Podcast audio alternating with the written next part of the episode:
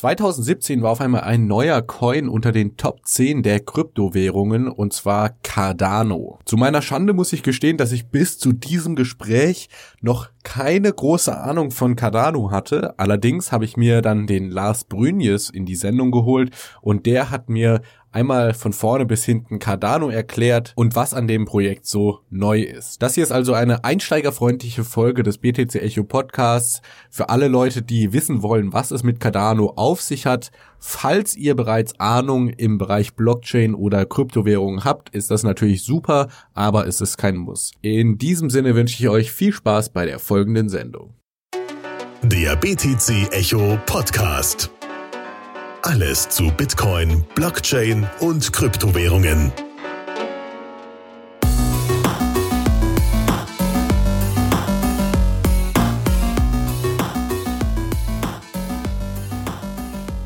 Ja, hallo, herzlich willkommen zum BTC Echo Podcast, einer weiteren Ausgabe. Heute geht es um das Thema Cardano und um diesen Themenkomplex zu erklären, habe ich den Lars neben mir. Hallo Lars.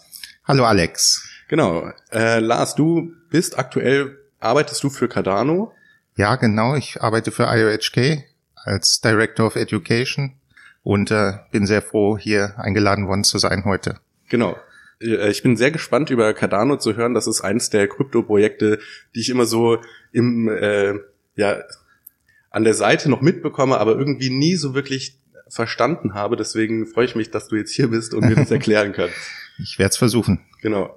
Vielleicht ganz zu Anfang noch kurz die Klarstellung der Unterschied zwischen Cardano und IOHK. Das ist, die haben, ist eine enge Verbindung, aber es ist nicht synonym, ne? Genau, also es gibt im Prinzip drei äh, Entitäten.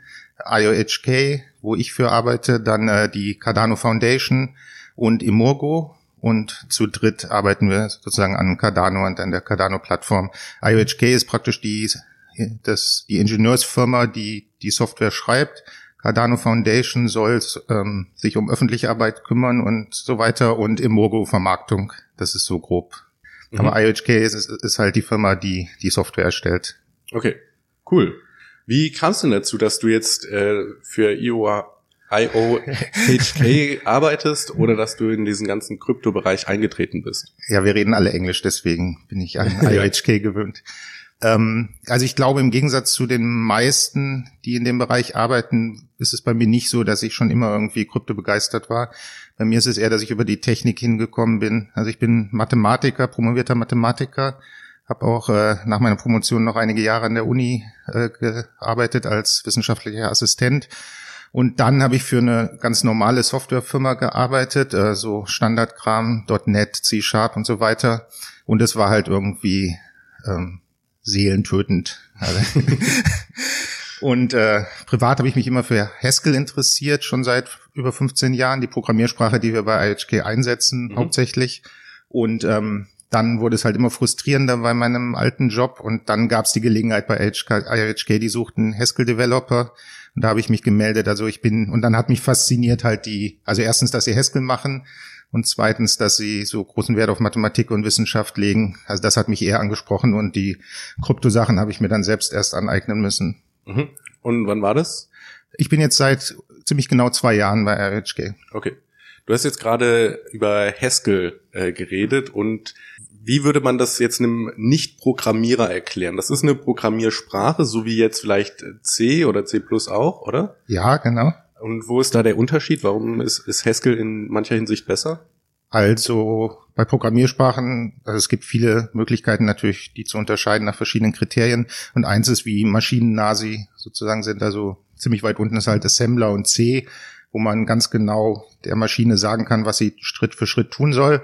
Und dann gibt's halt die sozusagen höhere, ähm, mit höherer Abstraktion Sprachen darüber, wo man nicht mehr so großen Einfluss auf die Hardware hat, aber dafür irgendwie viel ähm, genereller und abstrakter seine Programme schreiben kann. Also es ist näher an Mathematik, näher an Logik und weniger sozusagen direkt an der Maschine dran. Mhm. Und Haskell ist sozusagen das andere Extrem. Es ist extrem abstrakt, sehr nah an Mathematik. Und weil wir halt viel mit Wissenschaftlern zusammenarbeiten, äh, ist das ideal, dann die, die wissenschaftlichen Veröffentlichungen zu nehmen, die unseren Protokollen zugrunde liegen. Und das ist eine ideale Sprache, dann so, so etwas äh, praktisch mathematische Arbeit zu nehmen und in Code zu übersetzen. Deswegen glauben wir, dass Haskell die richtige Sprache dafür ist. Also Haskell ist jetzt nicht maschinennah, sondern äh, ganz im Gegenteil. Okay, alles klar. Obwohl man natürlich auch in Haskell äh, performanten Code schreiben kann. Also wenn man will, kann man auch ziemlich maschinennah programmieren. Aber sozusagen der Default ist, dass man erstmal sich nicht drum kümmern muss, um wie das dann auf einem echten Computer ausgeführt wird, sondern sehr abstrakt äh, seinen Code schreiben kann. Mhm.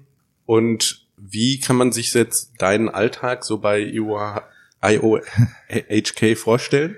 Also zunächst sollte man wahrscheinlich sagen, dass wir remote sind, also kein zentrales Büro haben. Das heißt, wir sind auf der ganzen Welt verteilt. Wir haben in fast jeder Zeitzone Mitarbeiter, glaube ich, und auf jeden Fall auf allen Kontinenten. Also ganz konkret, wenn ich nicht äh, reise auf irgendwelchen Konferenzen oder so, bin ich einfach zu Hause und mhm. arbeite von da. Und ähm, ich habe halt angefangen vor zwei Jahren als Haskell-Entwickler und ich und bin dann aber in die äh, Education, also Erziehungsschiene gerutscht, bin jetzt Director of Education. Das heißt, ich mache verschiedene Sachen. Also als Director of Education ähm, gebe ich zum Beispiel Haskell-Kurse ähm, überall auf der Welt. Also ich war in Athen dieses Jahr auf Barbados und jetzt im Januar in Äthiopien für zwei Monate. Ähm, da kann ich vielleicht später noch zu kommen, warum mhm. Erziehung für uns so wichtig ist. Aber andererseits ist es mir auch wichtig, dass ich halt nicht nur unterrichte, weil ich immer der Meinung bin, man kann nur unterrichten, was man selbst auch weiß. Deswegen ähm, arbeite ich auch noch selbst am Code mit. Das heißt, ich bin jetzt gerade dabei, die nächste Generation unserer Protokolle mit die Prototypen zu schreiben in Haskell. Und außerdem ähm, bin ich auch verantwortlich für die Incentives, also ähm, sozusagen wie Leute, die das Protokoll laufen lassen, dafür entlohnt werden. Ähm, den Entwurf davon habe ich mit äh, Wissenschaftlern zusammengearbeitet. Wir haben jetzt versucht, ein Paper zu veröffentlichen dazu. Also die drei Sachen mache ich und dann switche ich hin und her. Und dann sind noch andere Sachen im Rahmen der Erziehung, also interne Schulung. Letzte Woche hatten wir eine einwöchige interne Schulung in Regensburg. Und dann bin ich oft auf Konferenzen und gebe Interviews wie jetzt. Okay, super, cool. Und lass uns doch mal kurz Cardano anreißen. Das ist ein Projekt, was 2015 gelauncht wurde, wenn ich das richtig recherchiert habe. Ja. Aber irgendwie erst so 2017 wirklich den Entrance, sage ich jetzt mal, in das Bewusstsein der Krypto-Community geschafft hat, dadurch, dass es dann auf einmal in der Top 10 der, der mhm. Marktkapitalisierung gelistet war. Was ist denn der die Philosophie, die hinter Cardano steht? Was ist das Ziel, was das Protokoll oder die äh, Plattform erreichen möchte? Also ganz, auf ganz hohem Niveau ist das Ziel halt sehr idealistisch. Ich glaube, ist das Motto halt äh, Banking, also ähm, Zugang auf Finanzdienstleistungen den drei Milliarden Menschen auf der Welt zu ermöglichen, die es nicht haben. Mhm. Also das ist die Motivation. Und ähm, die Philosophie, wie das zu erreichen ist, ist halt, es richtig zu machen, also ähm, solide wissenschaftlich nicht einfach irgendwie eine gute Idee zu haben und drauf loszuprogrammieren, sondern ganz eng mit, mit der Wissenschaft zusammenzuarbeiten. Also wir arbeiten mit ähm, Technical University in Tokio, ähm, mit Edinburgh University und äh, haben Kollaborationen überall auf der Welt.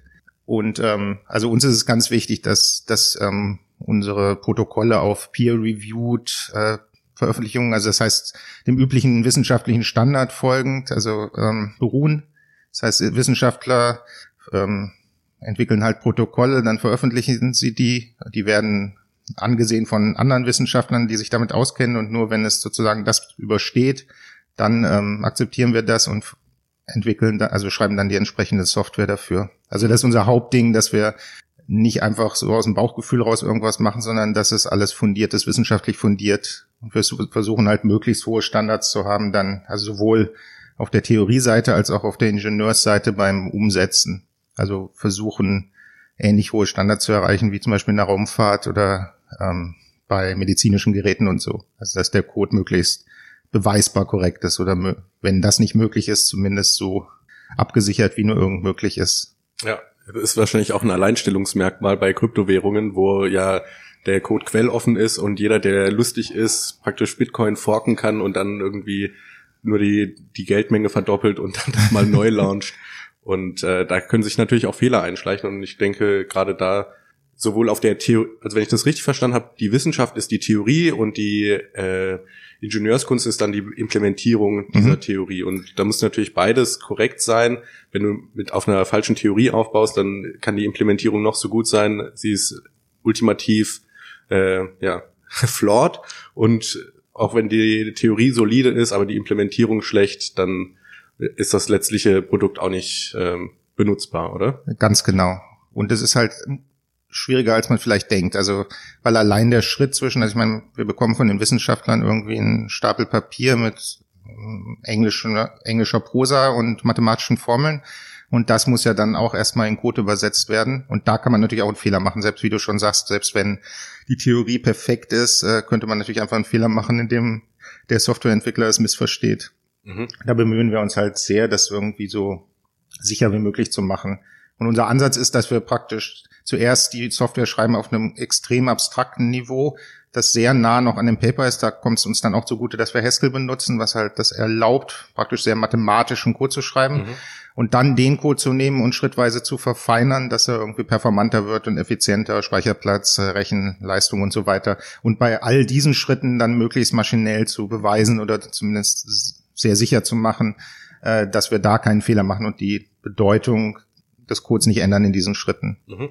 Okay, super. Und wenn ich das jetzt bei meiner Recherche auch richtig herausgefunden habe, dann sieht sich äh, Cardano sozusagen als Third Generation Kryptowährung. Man hat als erste Generation Bitcoin, die einfach nur diese digitale Scarcity, also die äh, die Seltenheit von digitalen Gütern, sage ich jetzt mal in Anführungszeichen, etabliert hat. Dann hat man als zweite Generation Ethereum, die praktisch auch noch programmierbar äh, darauf aufbauen. Und die dritte Generation wäre dann sowas wie Cardano, das die beiden Schritte vorher auch macht, aber mhm. das auf einer viel größeren Skala. Ja, genau. Und vielleicht sollten wir auch erwähnen, dass unser, einer unserer beiden Gründer war halt auch ein Mitbegründer von Ethereum, Charles Hoskinson. Mhm. Das heißt, er ist sozusagen gebranntes Kind mit ähm, DAO, äh, Hack und so weiter. Und äh, hat sich halt vorgenommen, diesmal solch, also die Fehler zu vermeiden. Also mhm da, durchaus darauf aufzubauen, wie du schon sagtest, also dass man halt ähm, digitale Werte hat. Das ist halt unser ADA, unsere Cryptocurrency und Smart Contracts, die wir im Moment noch nicht haben, aber die jetzt in der nächsten Veröffentlichung kommen werden.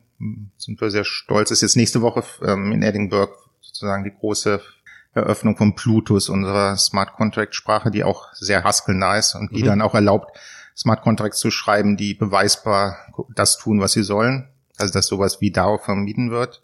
Und ähm, eben andere Features wie zum Beispiel ähm, Governance, also dass äh, das Ziel ist irgendwie, dass in möglichst kurzer Zeit praktisch ähm, die Cardano sich selbst regiert und solche Sachen, also dann auch sowas mit Liquid Democracy und solche Aspekte kommen auch alle rein. Okay, wow, das ist ja super spannend. Ähm, lass uns doch mal kurz über den Konsensmechanismus reden, mhm. der bei Cardano zum Einsatz kommt. Jetzt vielleicht noch nicht ganz so technisch, nur mal kurz angerissen. Cardano ist eine Variation von Proof of Stake. Ja, wir sind sehr stolz, weil wir die ersten, das erste Proof of Stake Protokoll benutzen, was beweisbar korrekt ist oder sicher oder funktioniert. Mhm. In dem Sinne beweisbar, also es hat ähnliche Garantien, mathematische Garantien wie der Konsensusalgorithmus von Bitcoin auch, aber ist halt Proof of Stake und deswegen um Größenordnung billiger und effizienter. Okay, krass. Also das heißt, die Zensurresistenz und die Immutability von äh, Bitcoin ist auch in Cardano gegeben. Genau. Also man muss natürlich übersetzen. Also bei Bitcoin ist ja das entscheidende Hashing Power, dass man halt, wenn niemand, also wenn die ehrlichen Betreiber die Mehrheit der Hashing Power, also der Rechenleistung haben, ist das System beweisbar sicher.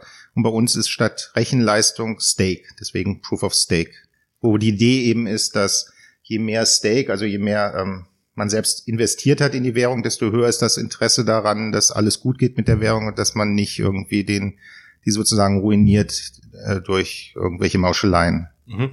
Du hast auch ähm, gerade eben schon die Incentives angesprochen, also die Anreize, die in diesem System gegeben werden. Das ist ja auch super wichtig, gerade wenn es um den Proof of Stake geht. So wie ich das mitverfolgt habe, es gibt verschiedene Ansätze, wie man Proof of Stake macht und letztendlich kommt es mir so vor, als ob da irgendwie willkürlich eine Prozentzahl in den Raum gesagt wird, so, oh, wir geben jetzt 45 Prozent an die Staker oder ähm, 100 Prozent an die Staker. Und habt ihr da irgendwie Forschung betrieben, was, wie viel Prozent ein Staker bekommen muss, um ja sich noch ehrlich zu verhalten? Oder wie läuft das Ganze ab? Ja, also ich war da sogar eng beteiligt, ähm, habe sozusagen die Arbeitsgruppe geleitet, die daran geforscht hat.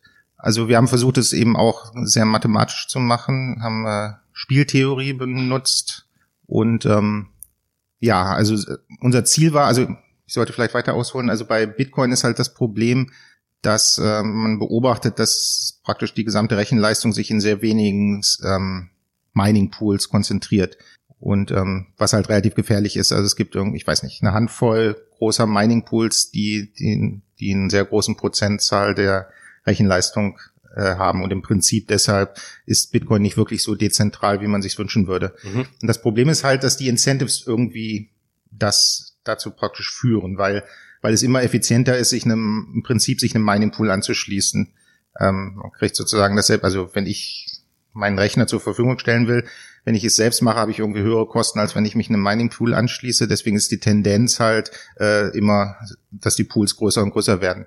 Und genau das haben wir versucht in unserer Forschung zu vermeiden. Also wir haben praktisch ein System entwickelt, was schon vom Ansatz her so, so entworfen ist, dass das nicht passiert und dass es, also man kann praktisch vorgeben, wie viele Pools, wir nennen sie dann Staking Pools, man gerne hätte, also zum Beispiel 1000 und dann ist, sind die Incentives so ausgelegt, dass praktisch jeder seinen, seinen, ähm, seinen Gewinn maximiert, in, wenn es wirklich diese 1000 Pools gibt, die ungefähr gleich groß sind. Und wenn es, also es ist nicht verboten, größere zu bilden, aber dann wird sozusagen der Gewinn geringer für die Mitglieder. Deswegen ist allein schon aus sozusagen Egoismus raus, wenn die Leute in die richtige Richtung gepusht, äh, diese dezentralisierte Konstellation einzunehmen. Mhm.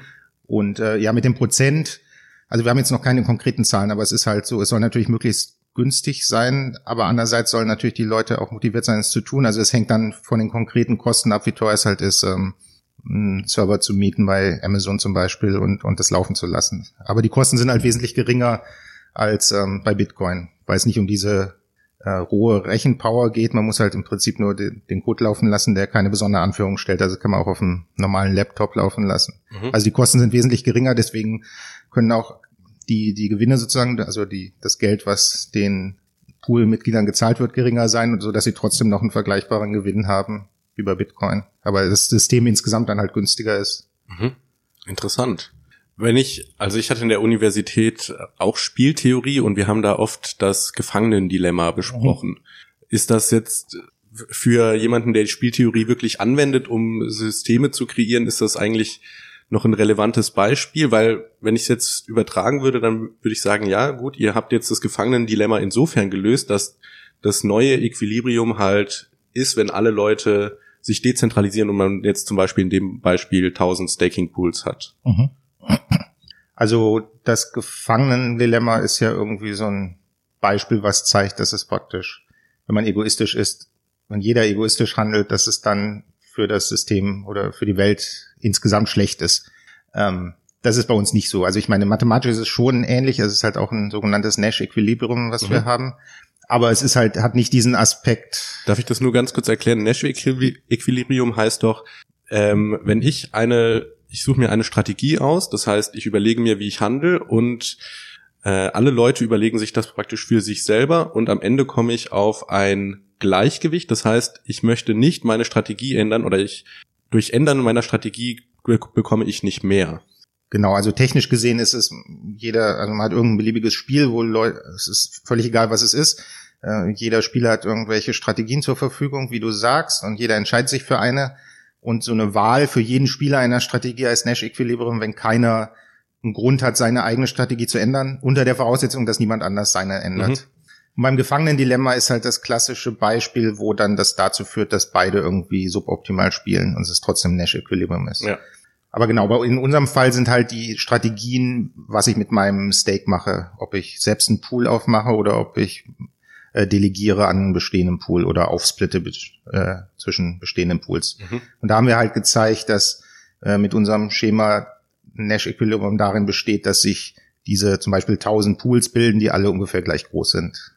Wow, und das Da kann man dann sich das als Mathematiker überlegen und man kreiert sozusagen ein neues Spiel mit einem, sage ich jetzt mal, optimalen Nash-Equilibrium, wo dann halt zum Beispiel die Dezentralität ähm, gewährleistet wird. Genau, das war das Ziel. Also wir wussten praktisch, was wir wollten. Wir wollen diese 1000 Pools gleich groß. Und dann haben wir halt versucht, die Belohnungen, die die Spieler für ihre Züge bekommen, also Delegieren von Stake oder selbst einen Pool aufmachen, äh, das so zu designen, dass dann diese Konstellation, die wir wollen, genau als Nash Equilibrium herauskommt am Ende. Und das ist uns halt auch gelungen. Ja, super spannend, dass hier die Spieltheorie wieder zum Einsatz kommt. Äh, Im Studium, ich kann mich noch dran erinnern, ich fand es immer so ein bisschen komisch, weil ich die Relevanz nicht verstanden habe und dann na, so am Ende meines Studiums bin ich auf Bitcoin und Blockchain gestoßen und ich war total begeistert, weil ja hier auch ähm, die Anreize so gesetzt sind, dass zum Beispiel in einem System ohne zentrale regelnde Partei trotzdem die Leute eigentlich kooperieren wollen. Genau. Ja. Und unser Ziel war, also ich meine, ich habe vorher erwähnt, diese wenigen Pools bei Bitcoin und da eins meiner Lieblingsbeispiele ist immer, dass ähm, irgendwann gab es mal eine Konstellation, wo einer der Mining Pools bei Bitcoin fast 50 Prozent erreicht hat. Und dann sind Leute freiwillig aus dem Pool gegangen, weil halt äh, sie an Dezentralisierung glauben. Aber der Punkt ist, dass sie dabei praktisch Geld verloren haben. Also sie mussten sich entscheiden, was ist ihnen wichtiger, ihr eigenes Geld oder, oder die, das Ideal einer dezentralisierten äh, Kryptowährung. Und bei uns war halt das Ziel, das zu alignen, also dass die Leute egoistisch sein dürfen und ihr Geld optimieren und trotzdem äh, die Dezentralisierung erreichen. Also dass dieser Konflikt, dieser Gewissenskonflikt sozusagen nicht vorhanden ist. Man kann einfach machen, was einem das meiste Geld bringt und automatisch führt es auch zu einer idealen Konstellation. Also das war das Ziel. Mhm. Cool. Ähm, ja, Lass uns doch noch ein bisschen über die, den Aufbau von Cardano sprechen. In meiner Recherche habe ich rausgefunden, dass es da zwei fundamentale Layer gibt. Einmal die Settlement Layer mit der Kryptowährung ADA mhm. oder ADA und einmal die Compu Computing Layer, die dann für Smart Contracts oder für Decentralized Apps benutzt wird, oder? Genau. Also man sollte vielleicht noch sagen, dass es Ada heißt nach Ada Lovelace, mhm. die erste Programmiererin oder als erste Programmiererin der Welt zählt also in der Zeit, wo es noch keine Computer gab. Aber er hat halt sozusagen auf Papier Programme entworfen für diese Analytical Engine von Charles Babbage, also im 19. Jahrhundert. Mhm. Also deswegen heißt unsere Währung ADA und die kleine Währung heißt Lovelace. Okay. Also was äh, Bitcoin und Satoshi ist, ist bei uns ADA und Lovelace. Okay. Und wie viel äh, Lovelace in ein ADA? Das ist eine peinliche Frage.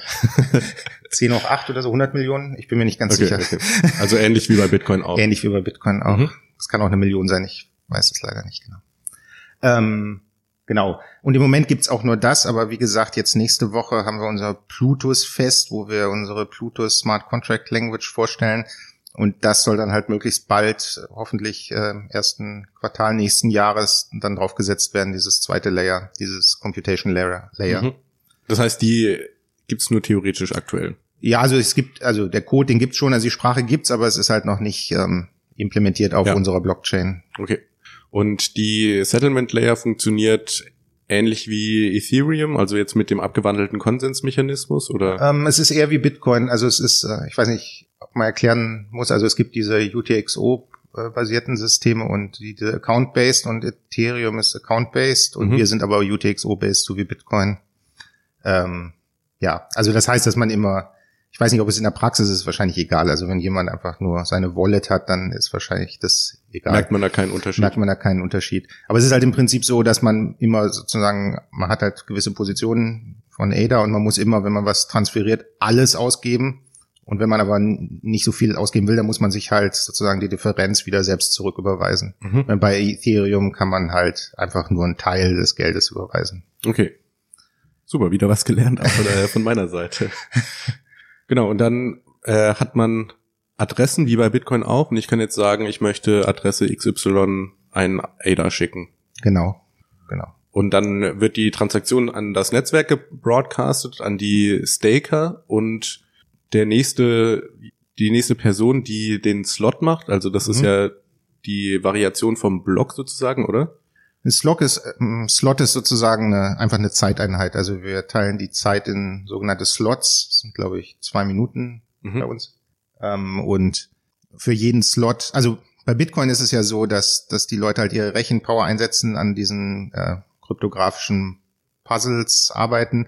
Und der, der das zuerst lösen kann, erzeugt halt einen Block und ähm, genau. Und bei uns ist, gibt es das ja nicht. Es ist halt nicht Proof of Work, also man muss diese Arbeit nicht leisten.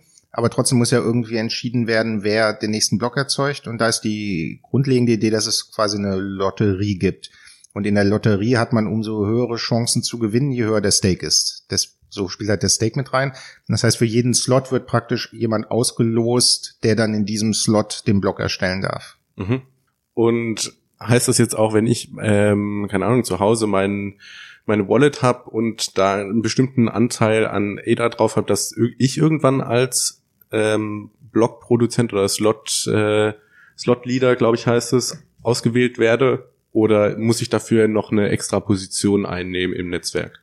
Also theoretisch wäre es so, dass wenn also die Wallet, die Hauptwallet ist Daedalus und die ist immer zusammen mit einem sogenannten Node. Das heißt, das wäre dann so. Allerdings gibt's das im Moment noch nicht. Im Moment sind wir noch zentral. Das heißt, es gibt nur acht Knoten und die werden sozusagen Reihe umgewählt. Das heißt, mhm. diese mit den Incentives und Dezentralisierung ist erst in der nächsten Iteration, Anfang nächsten Jahres. Und dann ist es tatsächlich so. Und dann hast du halt die Wahl, du kannst entweder irgendwie, wenn du technisch versiert bist, selbst halt die Software laufen lassen und sozusagen selbst meinen in Anführungsstrichen. Aber du kannst auch einfach deinen Stake halt delegieren an einen Pool und dann kriegst du auch Einkommen. Und da muss man betonen, dass dieses Delegieren nicht bedeutet, dass du quasi dein Geld ausleihst. Also du kannst es jederzeit ausgeben. Delegieren bedeutet nur, dass halt die, die Mining Rewards, äh, dass du die bekommst. Mhm.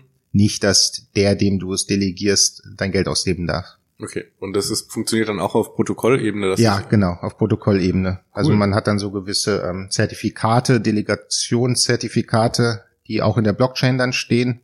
Und äh, die muss man halt ähm, erstellen und äh, schicken ans Netzwerk und dann ist in der Blockchain vermerkt, dass du so und so viel an den und dem Pool delegiert hast und dann bekommst du automatisch äh, die Einkünfte für äh, wir unterteilen nicht nur in Slots, sondern auch in sogenannte Epochen. Das sind dann irgendwie fünf Tage oder so. Und dann alle fünf Tage bekommst du dann sozusagen das Geld für, für deinen Einsatz. Okay, also äh, nochmal die Epoche ist praktisch die größere mhm, Zeiteinheit genau. und eine Epoche besteht aus ganz vielen Slots. Ja, und ich vergesse peinlicherweise immer, wie viele genau 20.000 oder so. Also es sind ungefähr fünf Tage.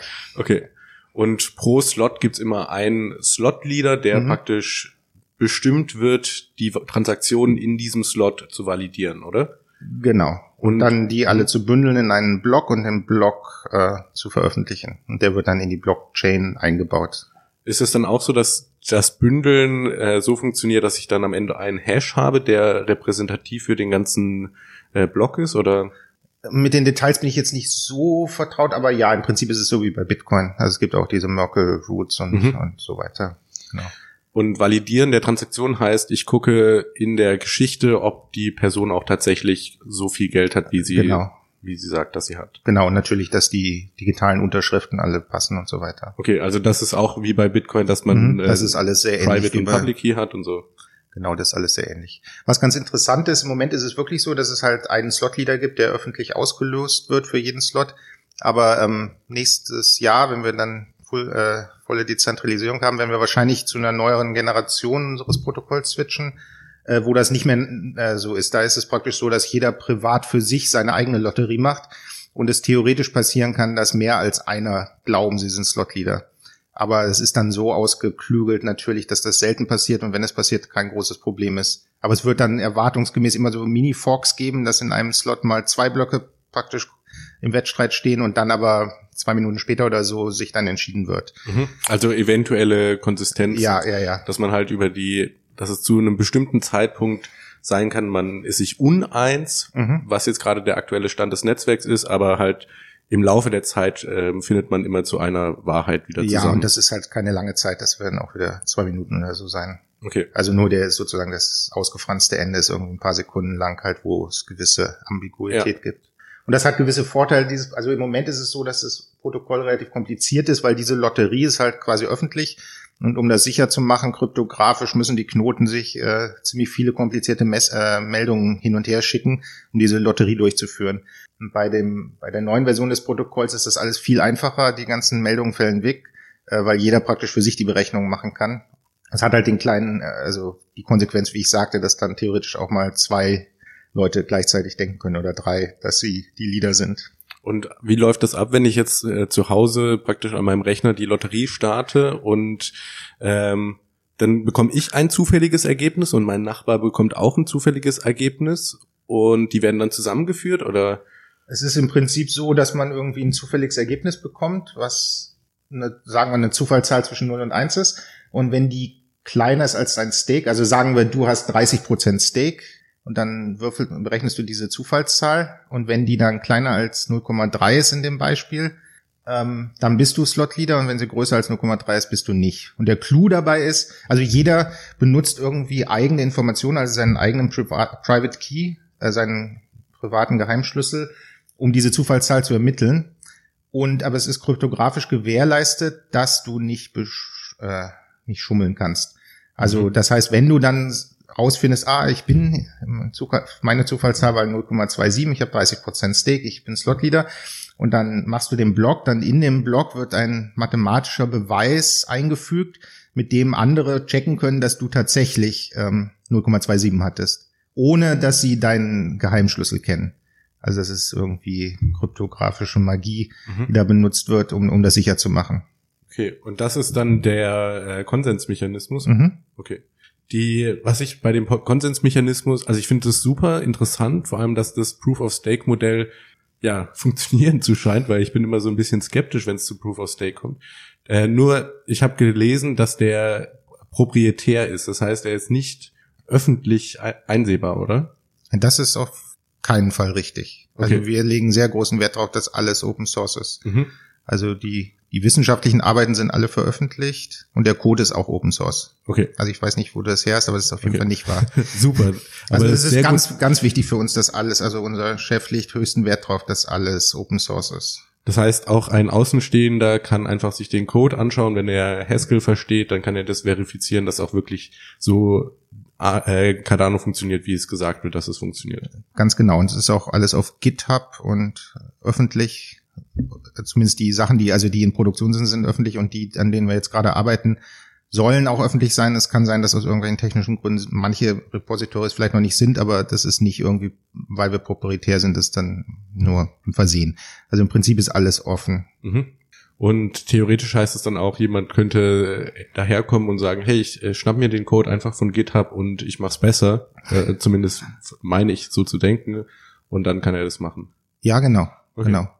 Cool. Ich meine, ich hatte vorher kurz diese Liquid Democracy angesprochen. Also unsere Hoffnung ist halt, dass, dass anstatt dann irgendwie so Hard Forks zu machen, dass eher die Gemeinschaft irgendwie abstimmt über Verbesserungsvorschläge und dann halt also sich einigen können und man, dass man dadurch diese Forks vermeidet.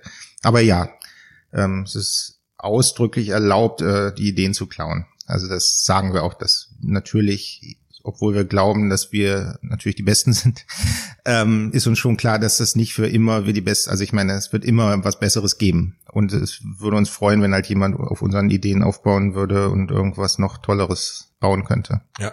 Du hast jetzt gerade äh, Liquid Democracy nochmal angesprochen. Kannst du den Begriff kurz erklären? Also es geht, scheint ja so um Hardforks zu gehen.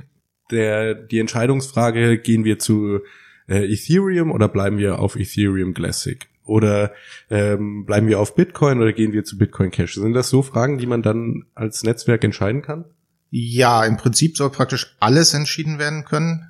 Also hauptsächlich irgendwelche technischen Fragen, also was ich, du hast vorher die Incentives angesprochen, wie viel Geld man bekommt und dann kann ja sein, dass irgendwie manche der Meinung sind, es ist zu wenig oder zu viel und dann, um das zu ändern, bedeutet das ja eine Codeänderung oder eine Änderung in irgendeinem Konfigurationsfile und dass dann solche Änderungen halt vorgeschlagen werden, praktisch auf der Blockchain. Eine gewisse Zeit, ähm, Zeitrahmen ist, wo darüber entschieden wird, dann die Stakeholder abstimmen können. Und wenn so eine Änderungsvorschlag mit gewisser Mehrheit akzeptiert wird, dann wird halt automatisch der ausgerollt, sozusagen alle Knoten. Das ist die Idee. Mhm. Und halt solche Sachen, also alles praktisch, also Softwareänderungen, Änderungen jeder Art. Und hinzu kommt dann auch noch die Treasury, also dass ein gewisser Teil der ähm, Incentives dieser Mining Rewards halt in, in, in sogenannte Treasury gelegt wird, also ein Fond praktisch, ähm, und dass dann die auch die Stakeholder abstimmen können, was mit dem Geld passiert. Also unser Chef hat immer die Vision, dass dass am Ende wir praktisch unsere Firma es nicht mehr gibt und die Blockchain selbst praktisch Geld hat, um Entwickler zu bezahlen, äh, die dann gewisse Änderungen ausprogrammieren und so weiter. Also so äh, DAO-mäßig. Ja, genau, genau. Mhm. Okay, interessant. Und natürlich dann oder hoffentlich ohne die ähm, die Fehler, die jetzt zum Beispiel der DAO auf Ethereum ganz prominent gemacht hat, dass man halt irgendwie eine Lücke im Code ausnutzen mhm. konnte, um dann halt das Geld daraus abzuzapfen. Ja, genau, natürlich. Ähm, ich hatte ja schon ein paar Mal Plutus erwähnt. Also, also, also es gibt, ich sollte fair sein, also es gibt auch noch eine andere Sprache, die wir schon haben. Also die ist noch nicht, läuft noch nicht auf Cardano, aber die haben wir auch entwickelt ähm, zusammen mit oder eigentlich mit einem Partner. Ein Partner hat die entwickelt, Runtime Verification, Universität Urbana Champagne. Ähm, das ist sehr ähnlich zu Solidity. Äh, oder es ist, also es ist, also Solidity ist ja so eine relativ High-Level-Sprache, die auf einer Lower-Level-Sprache ähm, EVM sozusagen auf, also eine Virtual Ethereum virtuelle Maschine aufbaut. Und wir haben halt die sogenannte ähm, Yelle-Sprache entwickelt die sehr ähnlich ist, also hat gewisse technische Vorteile, aber sehr ähnlich zu der, die Solidity zugrunde liegt. Aber der Clou dabei ist, dass die Implementierung der Sprache praktisch automatisch erfolgt ist. Also ähm, wir haben eine Spezifikation der Sprache geschrieben und dann diese Runtime Verification, die arbeiten mit dem sogenannten K-Framework, was es erlaubt, eine Spezifikation zu nehmen, auf den Knopf zu drücken und dann kommt eine Implementierung dieser Spezifikation raus, die praktisch beweisbar korrekt ist. Wow. Also das ist das eine, also dass erstmal in der Sprache selbst kein Bug ist, also dass die Sprache so implementiert ist, wie sie sein sollte. Das heißt natürlich noch nicht, dass Leute nicht ähm, also eine äh, wunderschöne Sprache nehmen können und und äh, buggy Code damit schreiben.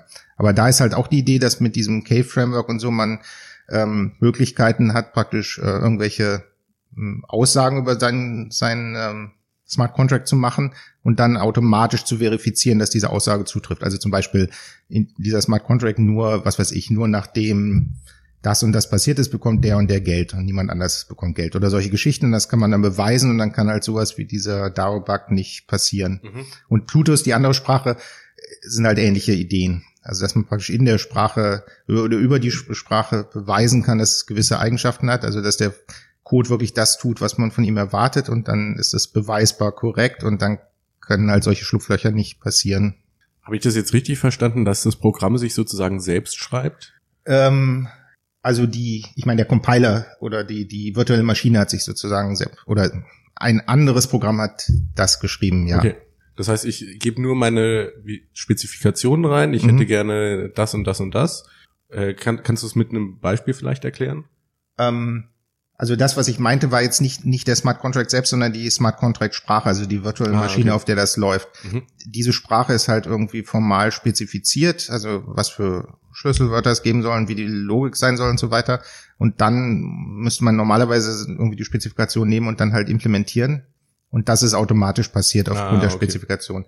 Aber was ich meinte mit dem automatischen Verifikation ist eher, dass ich schreibe halt einen Smart Contract. Ich will, was weiß ich, wenn du bis dahin das und das gemacht hast, dann soll Geld, äh, so und so viel Geld zu dir fließen. Und das kann ich, ich meine, das, wenn man das jetzt macht, dann kann man einen Code schreiben, der, wo man meint, der tut das, aber dann irgendwelche findigen Hacker finden dann vielleicht ein Schlupfloch, das Geld abzuzweigen, ohne dass du oder dass jemand anders an das Geld kommt oder oder dass du dran kommst, obwohl du die Gegenleistung nicht erbracht hast. Und da ist halt die Idee, dass man praktisch das formal so sagt, das ist was der Code bedeuten soll und dann beweisen kann, dass er tatsächlich diese Eigenschaft hat. Und nur diese Eigenschaft. Und nur diese Eigenschaft, ja. genau. Wow, cool. Ähm, vorhin haben wir noch angesprochen, Scalability ist ein großes äh, Issue mhm. oder ein Ziel, was Cardano erfüllen möchte. Wie siehst du das denn mit On-Chain und Off-Chain Scaling? Durch den Proof of Stake kann Cardano On-Chain skalieren oder gibt's da auch schon, keine Ahnung, theoretische Ansätze, dass man sagt, in ferner Zukunft haben wir eine äh, zwei, also, beziehungsweise ihr habt die zweite Ebene ja schon mit der Computing mhm. Layer, ne?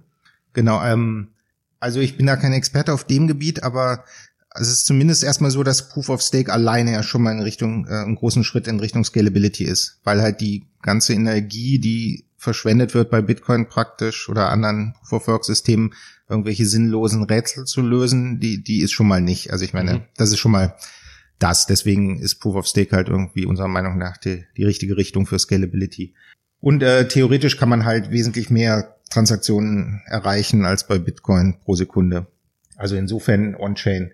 Ähm, ich weiß, aber wie gesagt, bin ich da kein Experte, dass wir auch unsere Wissenschaftler auch an Sharding und sowas arbeiten. Also dass man, äh, dass nicht mehr jeder Knoten die gesamten Daten hunderte von Gigabyte halten muss, sondern dass es halt irgendwie aufgeteilt wird. Und ich weiß auch, dass wir irgendwie mit ähm, Hardware-Herstellern zusammenarbeiten über verifizierte Hardware und so, dass eben wirklich off-chain was passieren kann. Aber mhm. da weiß ich keine Details. Aber wir denken sozusagen in allen Richt in diesen Richtungen.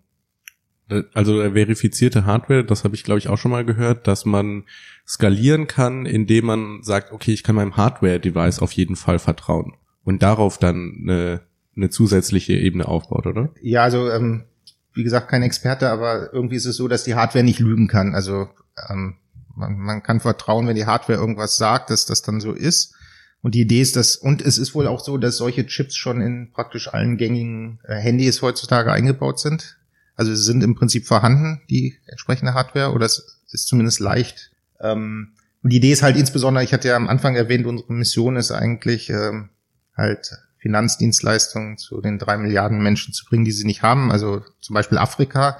Und da ist natürlich ähm, Netzverfügbarkeit ein Problem, also dass nicht alles mit Internet abgedeckt ist. Und mhm. da wäre es halt wichtig, dass man praktisch Off-Chain, also auf dem Handy irgendwelche Transaktionen machen kann, zum Beispiel von Handy zu Handy ohne Internet. Und diese ähm, äh, Trusted Hardware, diese verifizierte Hardware würde praktisch garantieren, dass das halt korrekt ist. Also dass zwei Handys miteinander irgendwie eine Transaktion machen können, off-chain, ohne mit dem Internet verbunden zu sein. Und dann später, wenn man wieder ein Netz hat, dann synchronisieren sie sich und man kann sich darauf verlassen, dass das alles mit rechten Dingen zugeht. Mhm. Wenn man, du hast jetzt schon das äh, Update nächstes Jahr, Anfang nächsten Jahres angesprochen, das ist Shelly, oder? Ja, genau. Und Cardano aktuell ist noch in einer sehr frühen Phase, hast du gesagt, dass die, dass es nur acht Knoten gibt und das in der Hinsicht noch recht zentralisiert ist. Mhm. Wie sieht denn die ähm, kurz- bis mittelfristige Zukunft von Cardano aus? Da gibt es doch dann einige Updates, die jeweils verschiedene ähm, ja, Neuerungen implementieren sollen. Genau, also ich bin ich weiß jetzt nicht genau die Details der Roadmap, aber das, wie gesagt, jetzt ist erstmal nächste Woche in Edinburgh das Plutus Fest, wo wir diese Plutus Smart Contract Language äh, offiziell vorstellen. Und die soll dann natürlich auch möglichst bald irgendwie März oder so, ich weiß es nicht genau, nächsten Jahres dann verfügbar sein. Also ich glaube, verfügbar, in, dass Leute damit spielen können, ist wahrscheinlich jetzt schon viel früher, aber dass es dann wirklich auf Cardano halt ist. Und Shelly ist eben der, das Wichtigste jetzt im März oder so. Ähm, diese de volle Dezentralisierung dann. Und dann kommen halt die weiteren Schritte, was ich vorher angesprochen habe mit Treasury und so und dieser Liquid Democracy. Das ist, glaube ich, jetzt noch nicht direkt für Shelley geplant. Das kommt dann halt ähm, Ende des Jahres oder so. Mhm. Das heißt, dann ab Shelley kann jeder, der einen Stake in Cardano hat, auch ähm, Blöcke produzieren oder kommt drauf an, wie groß der Stake natürlich ist oder sich halt einem Pool anschließen oder ja, genau. an den Pool delegieren. Ganz genau. Und kann man da schon vorhersehen, wie viele Nodes es dann ungefähr geben wird? Oder wie? Also ja, irgendwas zwischen 100 und 1000. Mhm. Ist es dann auch so, dass ihr da, wie, wie du vorhin beschrieben hast, überlegt euch, wie viel, wir wollen eine Mindestanzahl vielleicht an, an Stakern haben und dass man das dann spieltheoretisch implementiert hat, oder? Ja, ich weiß nicht, ob das wirklich spieltheoretisch ist, aber es ist auf jeden Fall ein, ein Trade-off. Also man muss abwägen, weil je weniger es sind, desto effizienter ist es natürlich. Also dann ist für Netzwerkressourcen und so weiter, je weniger, desto besser. Aber andererseits, äh, je mehr, desto besser, was Dezentralisierung angeht. Und da muss man halt irgendwie einen goldenen Weg finden. Und der wird sich natürlich auch im Laufe der Jahre wahrscheinlich verschieben, wenn irgendwie Rechenleistung billiger wird, Netzwerke schneller werden mhm. und so weiter. Aber ja, erstmal, wie gesagt, denken wir irgendwie sowas zwischen 100 und 1000. Also wir wollen auf keinen Fall so niedrig sein mit nur 27 oder so von iOS. Ähm, also deswegen mindestens 100. Und wie gesagt, das ist auch keine harte Grenze. Das ist nur spieltheoretisch, dass halt, sagen wir jetzt mal 100, wenn es 100 sind, dass dann jeder sozusagen optimal viel Geld kriegt. Aber es hindert niemanden daran, einen neuen Pool zu machen. Also es ist nicht hart codiert, dass es nur so viele gibt. Man kann jederzeit einen Pool machen. Mhm. Es ist halt nur, dass äh, es wahrscheinlich finanziell für dich selbst am besten ist, wenn, wenn halt äh, es diese angedachte Zahl von Pools gibt. Mhm. Das ist halt auch nur ein Parameter. Also ich meine, den kann man auch jederzeit ändern, wenn man zu dem Schluss kommt, dass es jetzt höher oder niedriger besser wäre, dann ändert man ihn halt. Mhm. Idealerweise dann mit diesem Liquid Democracy Mechanismus, dass jemand halt vorschlägt, jetzt wollten wir aber 2000 Pools machen und dann wird halt drüber abgestimmt und dann wird es geändert entsprechend. Ja. Wie ist es denn mit Konstanten generell in dem Protokoll? Bei Bitcoin gibt es ja zum Beispiel die berühmte 21 Millionen Bitcoin-Konstante oder auch die Block-Size-Konstante. Habt ihr irgendwelche Konstanten im Protokoll oder macht ihr alles so über Anreize? Also es gibt natürlich Konstanten, also zum Beispiel im Moment sind die Transaction Fees, da gibt's also die Überweisungsgebühren, ähm, gibt's halt ähm, minimal minimale Gebühr und die ist sozusagen mehr oder weniger hart codiert, also in einem Konfigurationsfall. Mhm. Äh, das, was mit den 21 Millionen sagtest, also das ist nicht hart codiert, das ist aber irgendwie versprochen. Also wir haben garantiert, dass es nie mehr als 45 Milliarden, glaube ich, ADA geben wird. Mhm. Aber das ist nirgendwo, also im Moment jedenfalls noch nicht im Code festgehalten. Wird allerdings wahrscheinlich bei Shelly dann, weil das auch in die Incentives mit reinspielt, Genau, also auch so eine Emissionskurve. Ja, oder? genau. Also die Idee ist, dass halt diese Incentives bezahlt werden, wie bei Bitcoin auch im Prinzip einerseits aus den Überweisungsgebühren und andererseits aber auch aus den ADA, die bisher noch nicht äh, ausgeschüttet worden mhm. sind. Und das dann halt, was weiß ich, jedes Jahr jetzt nur als Beispiel ein Prozent der noch nicht ausgeschütteten ADA benutzt werden, ähm, um die Miner, die Pools zu bezahlen. Und äh, das wird natürlich dann immer weniger über die Jahre, aber die Hoffnung ist halt, dass die, die ähm, Akzeptanz größer wird und dann die, die Überweisungsgebühren, also mehr Leute, die die Währung benutzen, dadurch mehr Überweisungsgebühren anfallen und das dann ausgeglichen wird, dass man mhm. nicht mehr so viel in Reserve hat. Mhm. Das heißt, es nähert sich auch so asymptotisch eigentlich ja. äh, einem Limit. 45 Milliarden hast du jetzt gesagt. Ich, ja, ich, ich glaube, es sind 45 Milliarden. Okay. Ähm, was für Herausforderungen siehst du denn, wenn du jetzt vielleicht nicht nur spezifisch auf Cardano schaust, sondern auf das ganze Krypto-Ökosystem so? Also ich denke, ein großes Problem ist halt, dass die oder viele Menschen Krypto heutzutage nur benutzen zum Spekulieren und halt äh, schnell reich zu werden. Und das vielleicht die, eine der größten Herausforderungen ist halt, ähm, das wirklich nutzbar zu machen für, für wirklich konkrete Dinge. Also, dass man Dienstleistungen oder, oder Waren wirklich damit kaufen kann mhm. und halt nicht nur zur Spekulation benutzt. Und ähm, natürlich auch, also da kommt dann halt auch meine Rolle als Director of Education rein, dass die, also die Länder, denen man helfen will, man muss halt verstehen, wie man denen am besten helfen kann. Das ist halt auch unsere Idee, dass man in die Länder geht und da Leute ausbildet, äh, die dann sozusagen am besten wissen, was in ihren Ländern die Probleme sind und dann am besten wissen, was man mit Hilfe von Blockchain äh, angehen könnte. Also sogenannte Adaption ist halt oder Adoption, Adoption ist ist halt äh, wichtig, dass irgendwie die Akzeptanz in der Bevölkerung ähm, erhöht wird und, ja. und das Wissen, das technologische Wissen und wie das halt funktioniert, was man damit machen kann, was man nicht damit machen kann und so weiter. Also ist es letztendlich ein, ein Schulungsprozess der breiten Bevölkerung oder weil, weil da gibt's ja so, oder so denke ich es mir zumindest, auf der einen Seite, klar, wir können die Leute ausbilden, äh, wäre auch ein Ansatz, der, den ich gut finde, weil man einfach dann zum Beispiel die Begrenzungen oder die Möglichkeiten einer bestimmten Technologie kennenlernen kann. Oder wir machen die Technologie dümmer, sage ich jetzt mal, oder wir machen sie einfacher. Wir ziehen zum Beispiel die Blockchain in den Hintergrund, dass der Nutzer gar nicht mehr mitbekommt, dass er eine Blockchain zum Beispiel benutzt. Was ist da, dein Favorit oder machen wir ist beides richtig?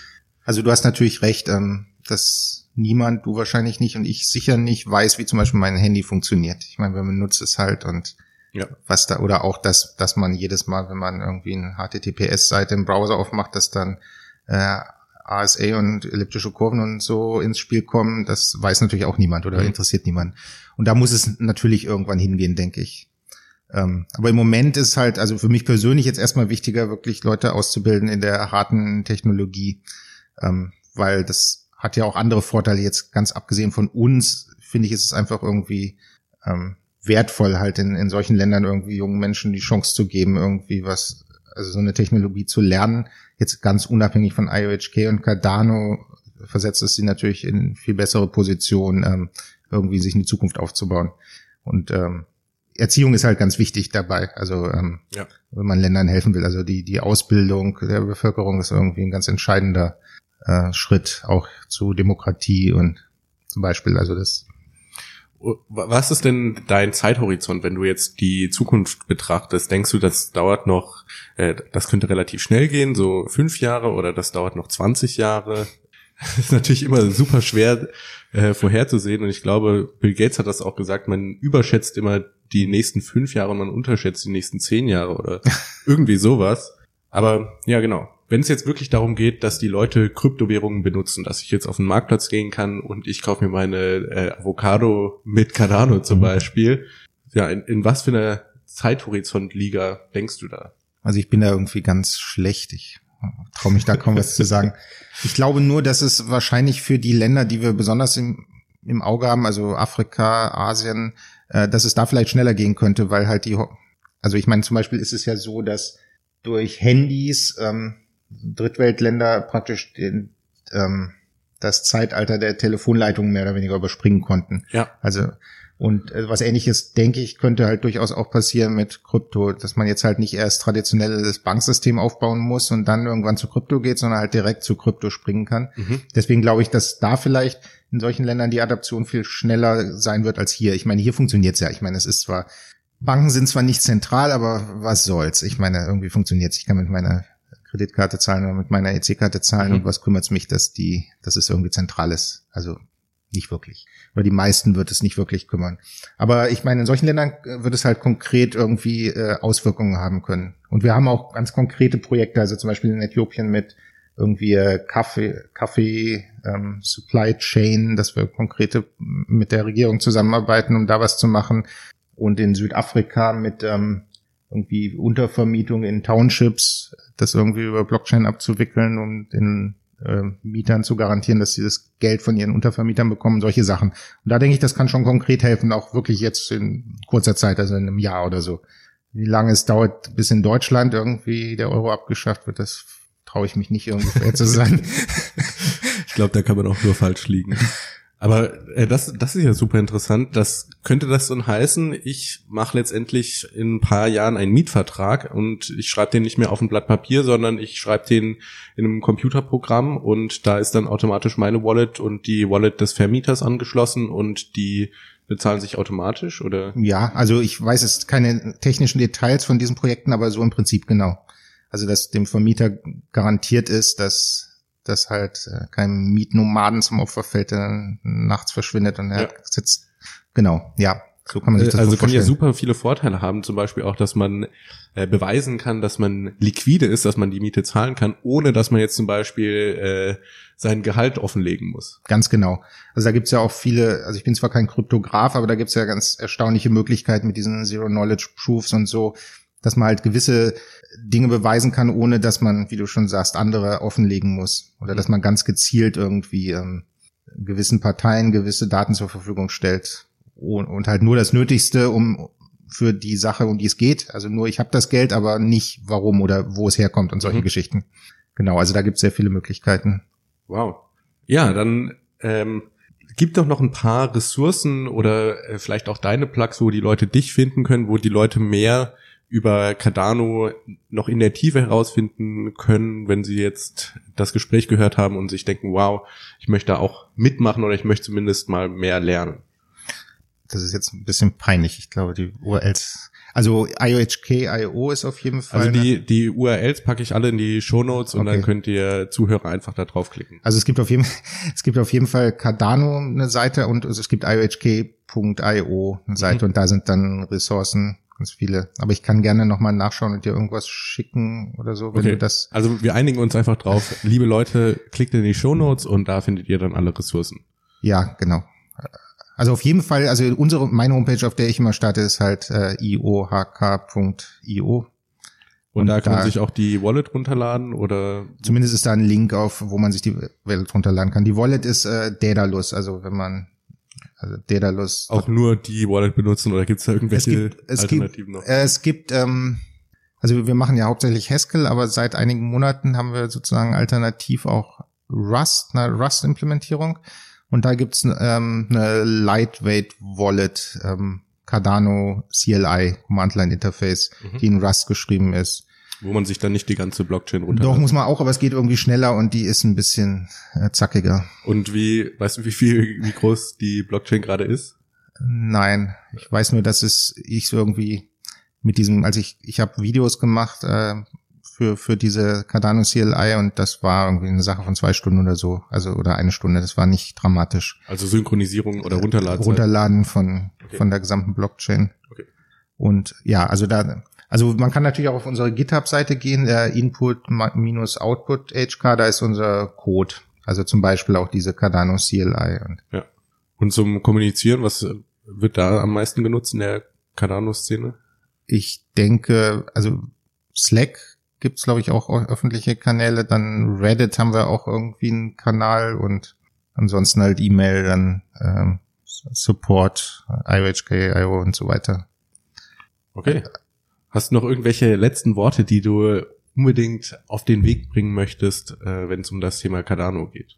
Ähm, vielleicht nur, dass halt, also wir unter ziemlich viel Druck stehen, weil, weil wir halt nicht so schnell sind, wie wir vielleicht wünschen, aber dass ich der Meinung bin, dass das der richtige Weg ist, halt die Sachen richtig zu machen, gut zu durchdenken und in Kauf zu nehmen, dass, dass es halt ein bisschen länger dauert, aber dafür dann am Ende ein solides Produkt zu haben, was halt äh, verifiziert ist und und dass es halt man nicht so kurzfristig denken soll. Also es geht halt, wie gesagt, nicht um kurze Spekulationsgewinne, sondern langfristig halt die Welt zu verbessern. Und das ist das ist auch einer der Hauptgründe, warum ich mich so wohlfühle, weil ich wirklich das Gefühl habe, dass es darum geht und halt nicht um schnelle Geld. Ja. Super. Dann vielen Dank, Lars, für das tolle Gespräch. Sehr gerne. An die Zuhörer Fragen könnt ihr natürlich immer an podcast.btc-echo.de schicken. Auch wenn ihr jetzt noch Fragen zu Lars habt, äh, könnt ihr die gerne dahin schicken. Dann machen wir vielleicht noch eine Follow-up-Folge, wo wir die Fragen beantworten. Ansonsten natürlich äh, würde ich den, den Reddit empfehlen und den Slack-Channel von Cardano oder ihr kommt in unseren äh, BTC Echo Discord Channel und könnt da mit mir und anderen Leuten noch über das Thema weiter diskutieren. Ich fand es auf jeden Fall super interessant. Es hat mir noch mal so ein paar Sachen aufgezeigt, äh, zum Beispiel, dass Cardano komplett Open Source ist, mhm. was für mich ein, ein, großer Kritikpunkt war, unberechtigt, wie ich jetzt hier zum Glück im Gespräch erfahren habe. Und ja, es ist einfach super spannend, wenn man so die iterierenden Ansätze an die an dieses ähm, Banking the Unbanked oder ein globales ähm, Geldsystem sieht. Und ja, es macht, macht super viel Spaß, darüber zu lernen.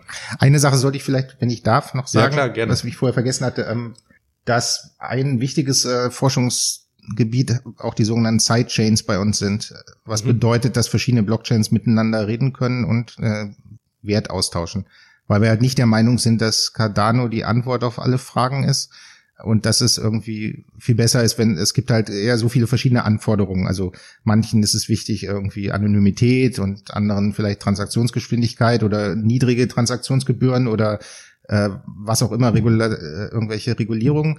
Und das kann man nicht alles unter einen Hut bringen. Aber unser Ansatz ist halt, dass, dass praktisch friedlich miteinander verschiedene Systeme existieren können, die, wo man aber Werte zwischendurch austauschen kann. Okay. Also deswegen, weil du gerade die verschiedenen äh, Philosophien und so erwähnt ist. Ja. Also eine unserer Ideen ist auch, dass man die halt, dass sich nicht eine durchsetzen muss, sondern dass ja. die friedlich miteinander äh, koexistieren können. Okay, super. Dann vielen Dank für das Gespräch und wir hören uns in der nächsten Woche. Vielen Dank für die Einladung. Tschüss. Tschüss.